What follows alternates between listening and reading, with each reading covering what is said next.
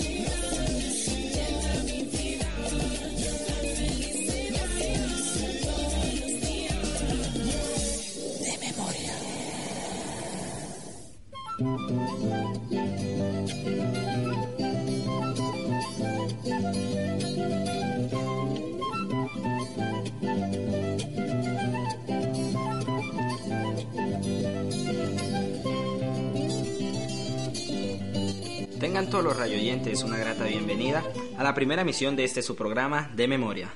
Mi nombre es Joan y le damos un cordial saludo desde el Centro de Producciones de Contenidos Culturales del municipio de Lebrija, en el hermoso departamento de Santander.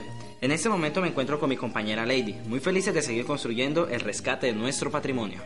Así es, Joan, como lo acabas de decir, de verdad nos encontramos muy muy felices de dar inicio a este programa tan necesario para el rescate de nuestro patrimonio, dando agradecimiento, por supuesto, al Programa Nacional de Concertación del Ministerio de Cultura, quien nos ha apoyado en el desarrollo de este importante proyecto. Pero bueno, Joan, contémosle a nuestros oyentes de qué se trata nuestro programa. Claro que sí, todos ustedes se preguntan, ¿qué es patrimonio? ¿O eso en qué consiste? Y nuestra labor es comunicarle precisamente eso Lady, ¿le parece si oímos lo, que opina la gente del pueblo? Bueno, oigámoslos. De memoria. ¿Sabe qué es patrimonio? No. No. Patrimonio es lo que uno tenga, lo, pues la casa, la plata en efectivo, ese es el patrimonio. Bueno, el patrimonio para mí es el legado cultural de la historia de, de una región, de una zona, de un desarrollo urbanístico es toda la historia que cuenta lo que en su momento fue y cómo ha sido la evolución a través del tiempo.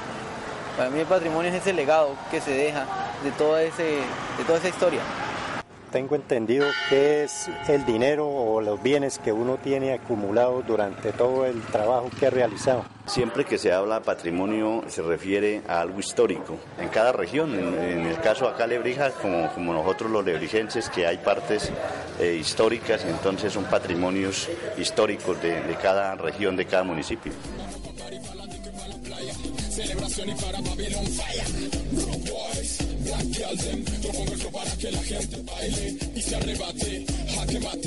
No el combate. Se fue del parque, se fue del parque. Hay nuevo champion en el bate. Se fue del parque, se fue del Ahí están nuestros habitantes dándonos su perspectiva de lo que conciben como patrimonio o lo que esta palabra le transmite a la vida.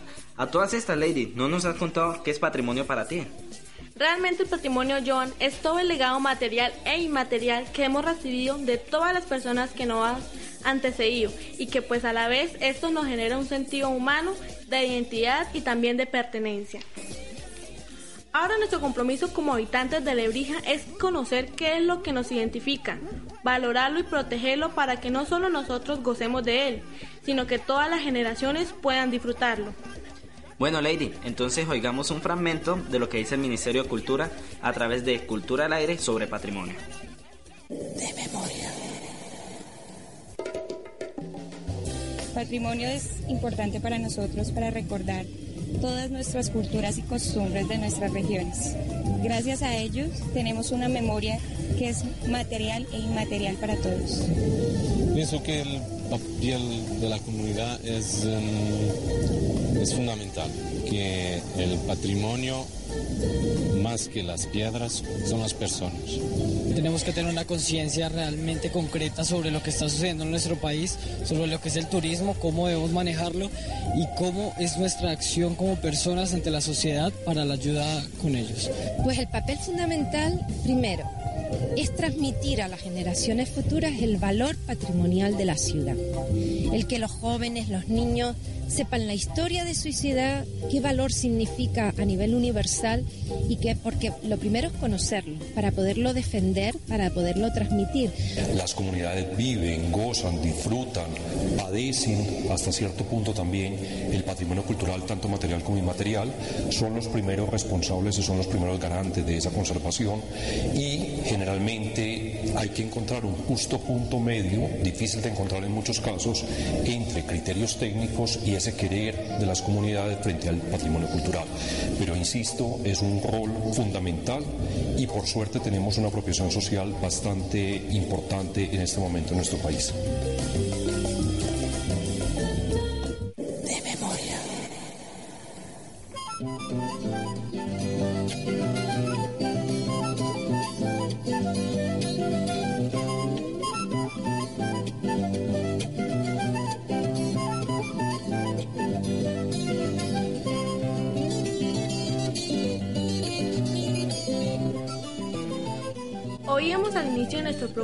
Esta canción del compositor santanderiano Temístocles Carreño, nacido en Onzaga en el año de 1861, interpretado por el trío Palcafé.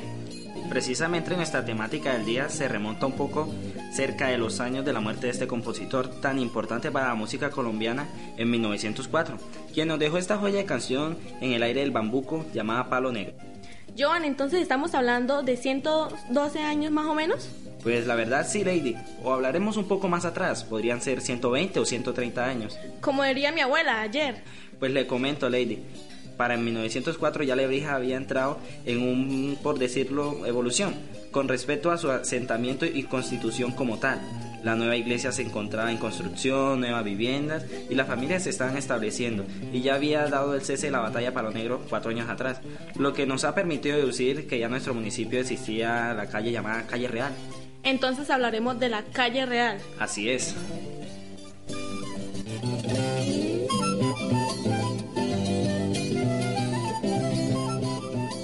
De memoria. ¿Conoce usted la calle Real o la que en su momento se llamó la calle Real acá en el municipio de Lebrija? No, es así, no, no tengo referencia a eso. Asumiría yo por, digamos, la logística de cómo está organizado el casco urbano, que es la principal que da con la vida a la despensa. La calle 12. Esta, la carrera 12, la calle 12. Esta era la calle Real porque por aquí era antiguamente la carretera a Bucaramanga. Derecho aquí por la popa a salir uno arriba al, al peaje. Por ahí era la, la carretera principal en esa época. No. No tengo en, en presente cuál es la, calle real que antiguamente llamaban acá. La antigua calle Real eh, se denomina eh, la calle 12 desde la estación de policía a salir a los sauces. Esa pues es la que se denomina como calle Real.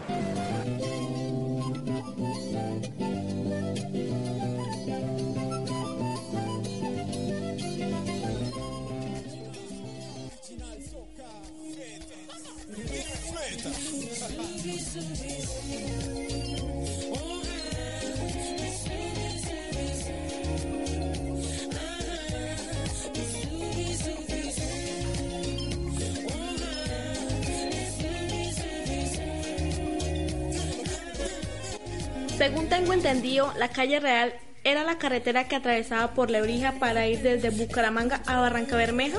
Pues aquí sí es necesario preguntarle a los que saben, ¿no creen?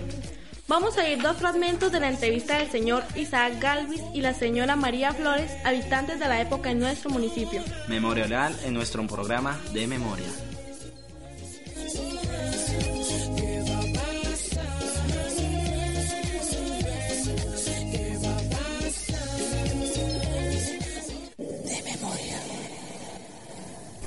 Aquí nací aquí estoy hace 76 años. Yo vivía en la calle, en la calle, en la carrera 10. La entrada a Lebría, eh, esa era la, calle real, o sea, la 12. Esa era la que venía de, de Rayitos, pasaba por, por la popa y salía acá, allá, allá a la esquina. bajaba derecho a bajar a, los sauces, allá bajaba por ese lado derecho a dar a la tenería. Las primeras casas eran la de la del difunto Otavio, porque ahí para allá no habían más casas. Viniendo allá para acá, mano izquierda. De ahí para acá no habían más casas sino hasta en la esquina. Y por, por la mano, izqui- a mano izquierda, la mano izquierda, ahí ya seguía, seguía la de la de una señora pastora, como que es. Y enseguida sigue Olinto, por el lado izquierdo, ¿no? Hasta llegar a la policía. Olinto Herrera. Y enseguida siguen los Aguilares. Y sí, todavía ahí están ahí, con esta casa de la esquina. Enseguida de la esquina, que es ahora la policía, era el garaje del municipio. Era un portón grande y ahí entraban todos los carros de la alcaldía, de los del municipio. Y adentro tenía, adentro tenía una tolda ahí para, para, el, que estaba viviendo ahí, cuidando, el resto es para meter los carros, no más un solo. Y seguía ahí, para abajo. Aquí, aquí en la esquina, esa sí era de las herreras de, de Doña Olga. Yo todavía era, eso era, era de Doña Olga Herrera. Y por el otro lado salía la, lo de la luz, ahí era una casa ahí grande, un solar grande ahí, la oficinita ahí, lo que es así está ahí. Ya la- enseguida seguía, enseguida seguía lo de Ricardo, Ricardo Lara, ese era el dueño de, la esquina. Enseguida de la del de Ricardo de lo de, de Ricardo seguía lo de lo, de- lo de aguado. Y después compraron abajo ya que eso sí es abajo. Eso compraron lo que es ahora de Antonio y ese eran los dueños abajo con otro que el otro día no me acuerdo cómo pero los otros también eran, eran dueños de abajo de la casa de abajo de la cara del parque de ahí si no recuerdo sino a, al difunto Carlitos, Carlos, Carlos, ¿qué? Carlos, le decían era Carlos Chiquito, que era el dueño de esa, de esa joda. Y doña Ana Lourdes, también era ahí de, la esquina para. Seguía, seguía, seguía lo de, lo de Carlos, don Carlos Arturo Blanco también, pero ese tenía, era allá arriba, la, la casa arriba en la loma, de concejal en un tiempo. En la esquina donde está la ferretería era donde vivía el sacristán de la iglesia, Manuel Antonio Negrinis. Eso era de él. El primer almacén que hubo en Lebrija, que yo distinguí, es donde es ahora lo de, de Ondedora. Todo eso, del topo y todo eso era un solo almacén desde la esquina hasta ahí arriba era un media cuadra y eso era un caso, no, no, no, un antiguo viejo esa joda. Ese era el único almacén que yo distinguí en Lebrija. Ahí le vendían a usted desde pesebre en adelante, mire, ese pesebre, o sea, ese nacimiento que tengo yo en esa casita, se lo compró mi mamá Sabina en ese entonces a ese señor Carlos, le decían Carlos Chiquito, por apodo, pero el nombre era Carlos Matilla. Ahí fue el primer almacén que se, se hizo en Lebrija, que encontraba usted desde una aguja en adelante. De.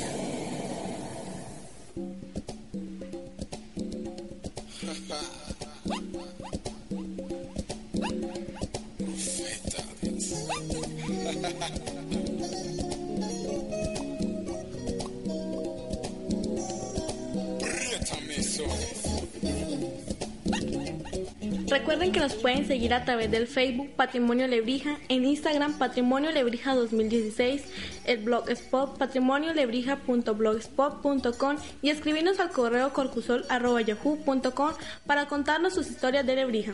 O si desean llamarnos, pueden comunicar al teléfono del Centro de Producción de Contenidos Culturales del municipio de Lebrija, 316-790-0824.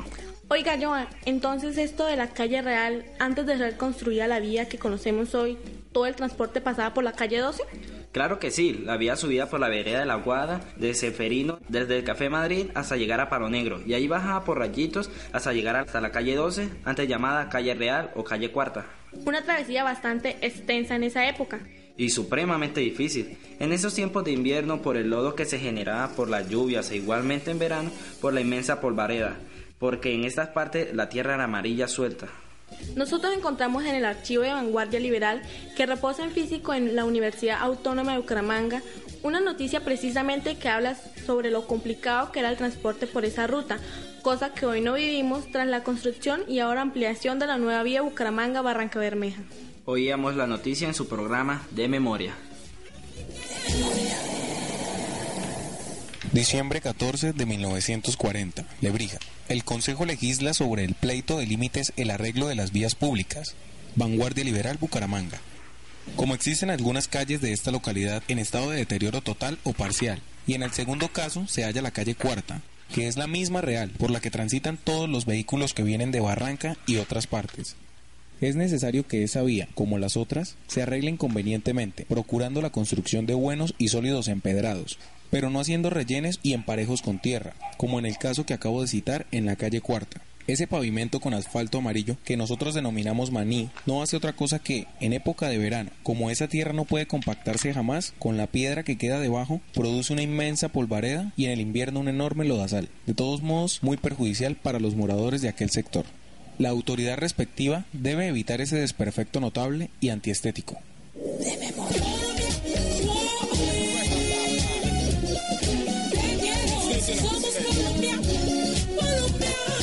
Bienvenidos a este transatlántico, les llevaremos a un lugar fantástico. Bueno, no todo es tan malo.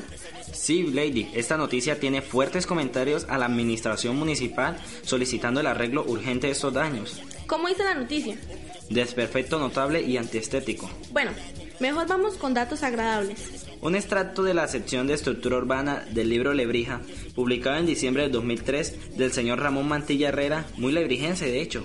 Creador de la letra del himno de Lebrija en el 2002 además. Sí, señorita. Memorias escritas en De Memoria.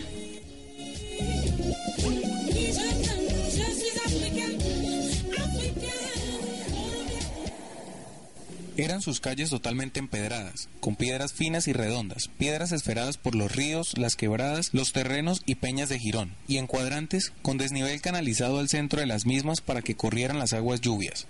Sus andenes eran altos y cubiertos por los angostos alares de las casas. La plaza tenía gigantescos árboles de mango en el centro y en la esquina noroccidental. En los costados sur y norte, frondosos búcaros y patebacas. La fisionomía del pueblito español se conservó hasta el último año de la década de los años 50, en 1954, por influencia de la ingeniería civil y las necesidades de higiene que le imploraban sus habitantes. Se abrieron sus calles para el alcantarillado. En los años 60 remodelaron las vías cambiando sus piedras por pavimento, que era la expresión del modernismo, que sepultaba la belleza de las calles con matices coloniales. De memoria.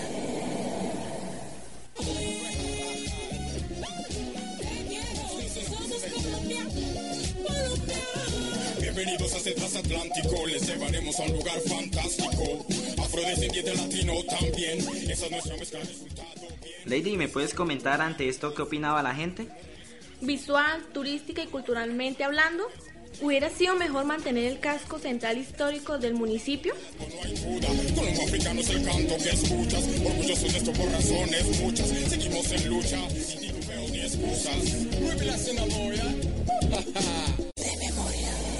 ¿A usted le gustaría que acá en el municipio de Lebrija se conservara un casco antiguo o que de alguna forma se trabajara por, por la conservación de uno de los patrimonios del municipio?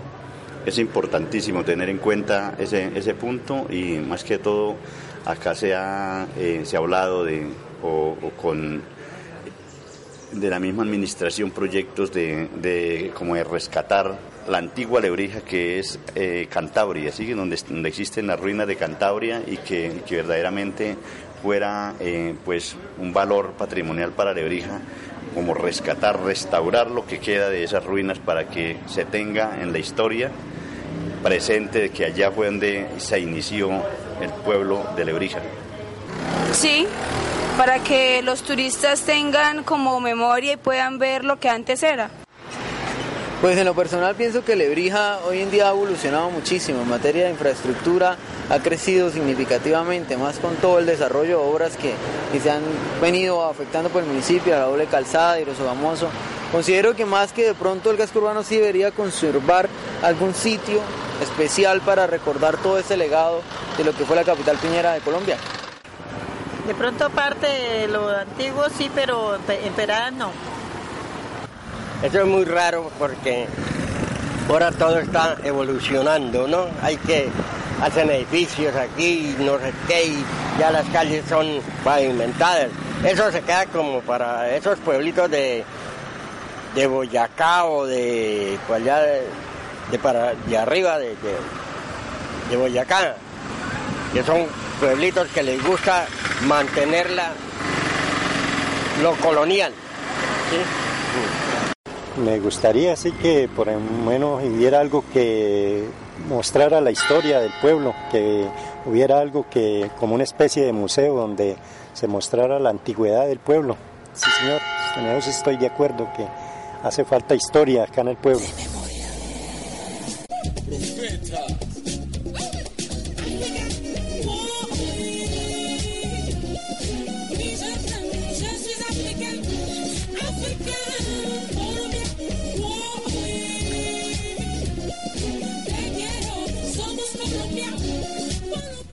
Bueno, aquí teníamos otros referentes sobre la vida de nuestro municipio en el libro Aspectos cuantitativos y cualitativos de la compra-venta de tierras urbanas y rurales en 1950 y 1970 en Lebrija, de la historiadora egresada de la UIS, Diana García Pérez.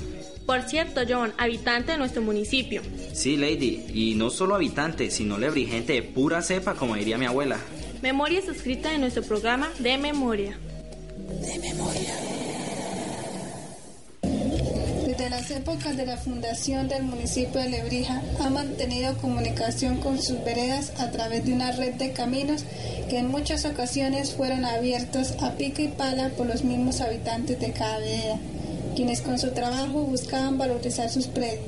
No es de extrañar entonces que estas vías se encontraron con frecuencia deterioradas.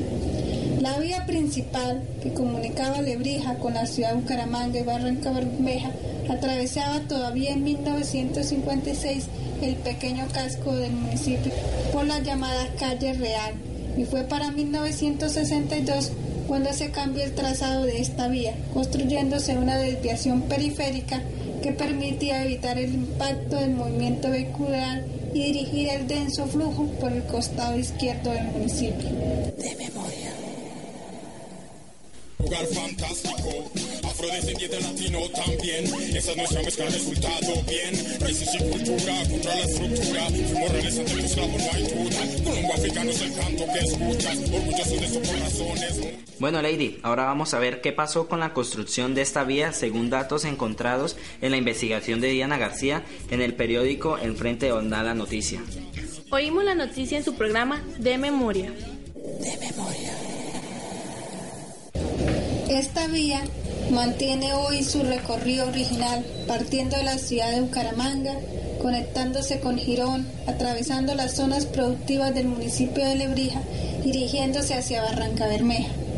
Desde mediados de los años 50 se tenía programada la pavimentación de esta importante carretera que le iba a traer al municipio de Lebrija significativos servicios que según se comentaban en la prensa local el 18 de marzo del 55. Para aquella época se reseñaba en el periódico lo siguiente. Los beneficios son incalculables, ya que viene a cortarse considerable la distancia a la vez que se mejora el tránsito de los vehículos, se acaba el polvo, que en épocas de verano es un peligro y a cuya causa se han presentado serios accidentes. Con la pavimentación se consigue un tráfico más rápido y seguro desde Barranca hasta la capital favoreciendo a estas dos ciudades y a Lebrija por la facilidad en transportar en menor tiempo sus productos de una parte a otra, con mayor seguridad y comodidad. Esta y otras muchas razones en pro de esta obra que no duraremos el gobierno actual cometerá con buena voluntad. De memoria.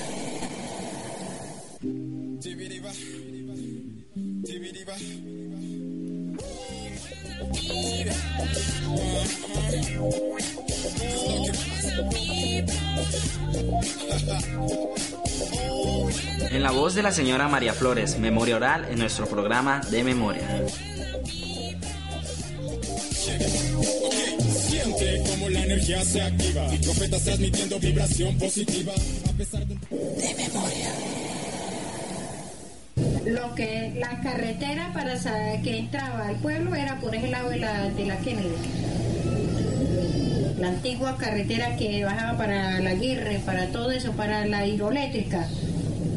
Porque la entrada de Lebrija no era por donde entran ahora los buses. La entrada es aquí por la imagen por donde salen.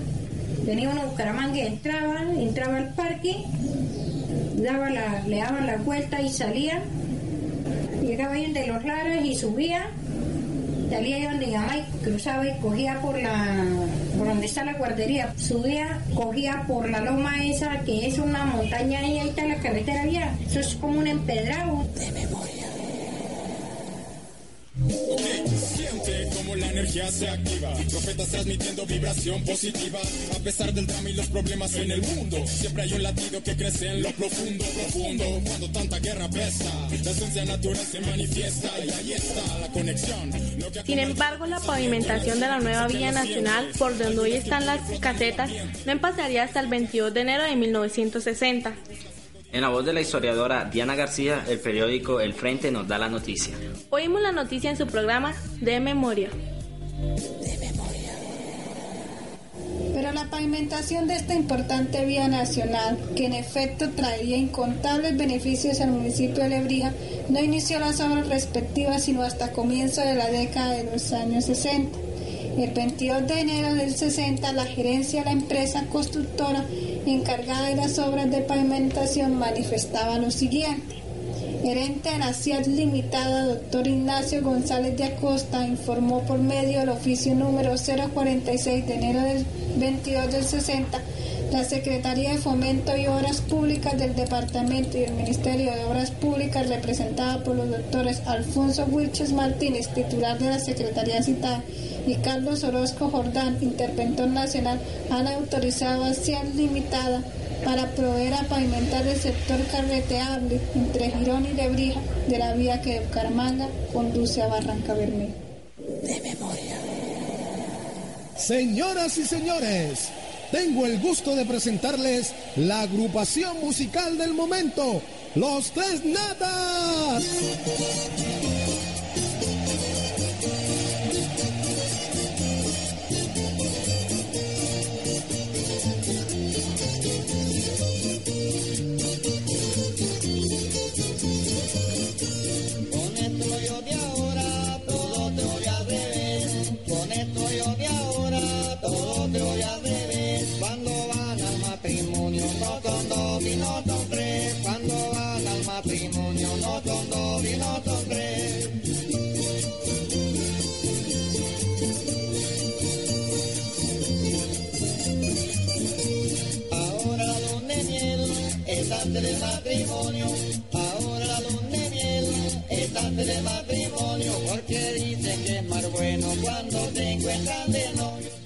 No se olviden que nos pueden seguir a través de Facebook Patrimonio Lebrija, Instagram Patrimonio Lebrija 2016, el Blogspot patrimoniolebrija.blogspot.com, escribirnos al correo corcusol@yahoo.com para contarnos sus historias de Lebrija.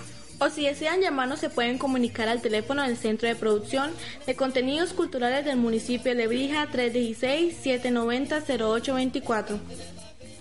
Oíamos entonces a este grupo llamado Los Tres Natas de la ciudad de Bucaramanga con su canción Los Novios de Ola, muy particular por cierto.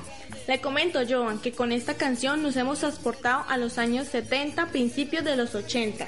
Así es, por cierto, Lady, este grupo fue ganador en el concurso musical de Huasca aquí en Lebrija, ¿no? En el año 1987 en la 16 Feria Nacional de la Piña, año en que también se coronó reina en el quinto reinado metropolitano de la belleza la señorita Vilenya Smith Herrera. ¿Hacemos un recuento entonces? Claro, Oímos que en 1962 se había construido la vía actual para dejar de lado la calle real. que en 1963 se daba inicio a las ferias de la piña tras el centenario de la agresión de la parroquia del municipio. Y que sobre la calle real existían algunos de los establecimientos centrales y viviendas de familias muy conocidos en el municipio. Es más, nombraremos algunas para escucharles las memorias a algunos de los más antaños de nuestro municipio que nos estén oyendo. Por la izquierda, desde oriente occidente, la casa del señor Octavio, doña Pastora, la del señor Olinto Herrera, la familia Aguilar. Además funcionó la bodega del municipio, donde en ocasiones pusieron casetas de ferias y posterior a esta funcionó durante el tiempo la notaría. La vivienda de la familia Salazar, familia Laguado, el establecimiento y vivienda de la familia Lara quedaba desde Richipollo hasta la iglesia.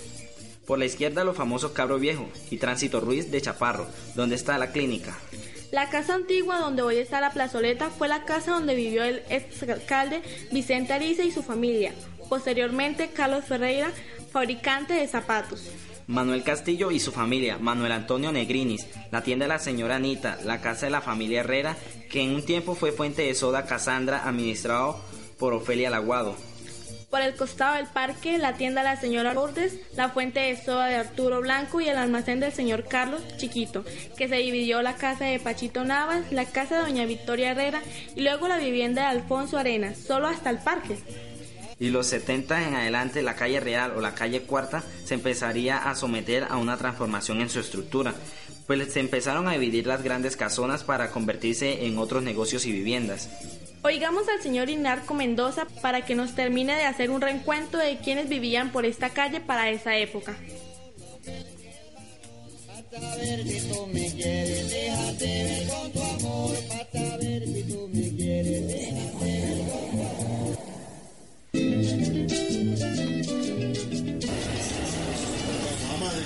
La vida de la calle. Volviendo a este lado, estaba la tienda de don y los billares de don Campo. En el patio pasaban películas. 50 centavos le cobraban uno por cada película.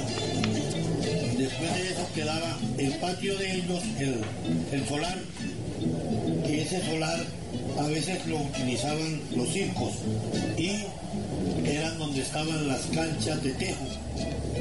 Después de esa, después, ahora, del otro lado, si era la casa de don Elí, uno de los fundadores de la NAPO en Lebrija. Creo que hasta fue concejal de Lebrija. Después de eso, después de la casa de don Elí, la casa de don Antonio Parra, donde era la polvorería. Después venía la casa de mi tía Marina Herrera de Estupiñán, donde vivió Humberto Herrera, el alcalde, Reinaldo Herrera, Delta Herrera. Después venía una casa que fue donde vivía doña Paulina. Después venía la casa, en toda la esquina había una reparación, había un hombre que reparaba radios que es este Rafael. Por este otro lado, por este lado vivía, toda la esquina era la casa de los Fuentes. Enseguida vivían los Nocua. Después venía la casa que hacía por la esquina, que era de un familiar, de un señor ciego. Él era familiar de los Sánchez. Después sí seguía en toda la esquina, ya lo que queda en la esquina, lo que queda de ahí para abajo, de esa cuadra, era la esquina que era una tienda, que se puede decir que era el chule. De- del otro lado, no se puede decir sino que había dos las grandotas, de hasta casi la mitad, que fue de don Arquímedes Serrano. Después sí seguía lo que fue de los Sánchez. Eso era de don Evaristo, claramente el nombre era, era don Evaristo Sánchez. Don Evaristo Sánchez era dueño de eso, donde la parte de aquí arriba fue lo que le, le vendió a Ofelia Laguado y donde funcionó la famosa Casandra en los años 76, 77 y 78. Antes de eso vivía Mario Caballero. si mis recuerdos no me, no me fallan ya mucho, de este lado, esa fue una casa que, trató de ser un hospital o un, ancianato, algo así creo que fue. Lo hicieron con ese fin, algo así. eh. Y después venía otro potrerico ahí como se hizo. Todo pertenecía a la misma casa, estaba hasta, hasta la esquina de la, de la quebrada. De este otro lado, ahora sí, del otro lado, había una casa, tres casas había ahí, en la cuadra. La casa que era también una tienda que fue administrada por la hija de don José Anel Amaya, término Maya. Y después venía la esquina de Don Pablo, Pablo Navarro. Después ya venía el potrero Nevaristo, era el, el hospital, ese era el hospital viejo, el profesional del hospital.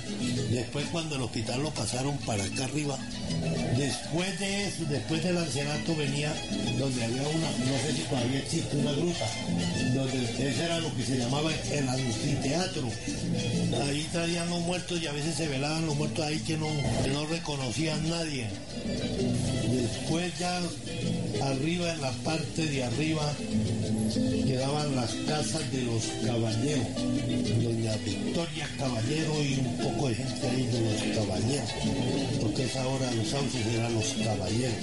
De este lado quedaba el lote de la quebrada hasta la entrada a la cancha era un lote ahí que nos sembraba de tomate, sembraba tomate mucho, Honorio, uno que fue parquero.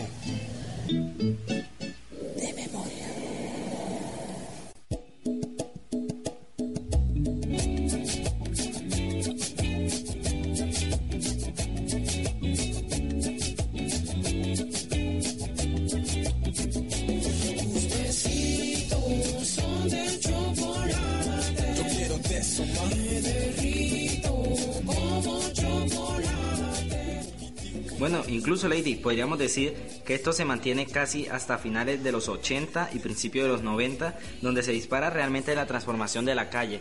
Luego de las casas coloniales fueron desapareciendo y con ellas desapareció parte del patrimonio urbano de los primeros días de fundación del pueblo. Joan, es difícil aceptar tantos cambios, sobre todo la estructura colonial, aquella que nos- mostraba sin ningún velo que somos un pueblo y lo seremos a pesar de estos cambios. Bueno, es muy importante traer a la memoria esta gran arteria vial, pues su transformación es el reflejo del devenir histórico del municipio y transformación urbanística es el reflejo del avance del azaroso siglo XX. En algunas décadas nos quedarán vestigios de aquellas casas de tapia madera y teja cuyo modelo arquitectónico fue un legado de los tiempos coloniales. Estamos hablando del cambio de la vía principal, cambio de fachadas de casas antiguas por establecimiento, remodelaciones del parque, cambio de las aceras principales, mala ubicación de zonas azules y zonas de descargue que a todas estas son mal empleadas. Mejor dicho, con todo este recuento de una de nuestras calles principales, lo que hacemos es invitar a todos los lebrijenses y habitantes de nuestro municipio a que estemos más alerta en el cuidado de esto, que a futuro representa nuestro patrimonio material y el legado para nuestros hijos. A que seamos más ciudadanos y conservemos nuestras tradiciones. A que las autoridades competentes, desde hoy, se enfoquen a conservar los pocos edificios oficiales que se construyeron en el siglo XX y que son testigos mudos de la historia del municipio. Y edificios como la iglesia San Pedro Apóstol, el colegio Comercedes CDA, la alcaldía y otras casas antiguas que están siendo vendidas para demolerlas y construir apartamentos. Si nos preocupamos por conservarlas, las futuras generaciones de Lebrija serán testigos de la historia que allí se escribió. Los invitamos a que nos dediquemos unos minutos para enterarnos de nuestra historia. Y recuerden oyentes que nos pueden seguir a través de Facebook Patrimonio Lebrija, Instagram Patrimonio de Lebrija 2016, el blogspot patrimoniolebreja.blogspot.com y escribirnos al correo corcusol.yahoo.com. Para cualquier información o inquietud sobre nuestro programa, se pueden comunicar al teléfono del Centro de Producción de Contenidos Culturales del municipio de Lebrija 316-790-0824. Muchas gracias por su escucha. Este es su programa de memorias, dedicado al patrimonio lebrijense. Todas nuestras pistas cortinas del día de hoy pertenecen al grupo Profetas de la ciudad de Bogotá, incursionando en la fusión de nuestros ritmos colombianos. Los dejamos con un audio de cómo se oye nuestra calle real en el 2016. Le damos las gracias y hasta la próxima.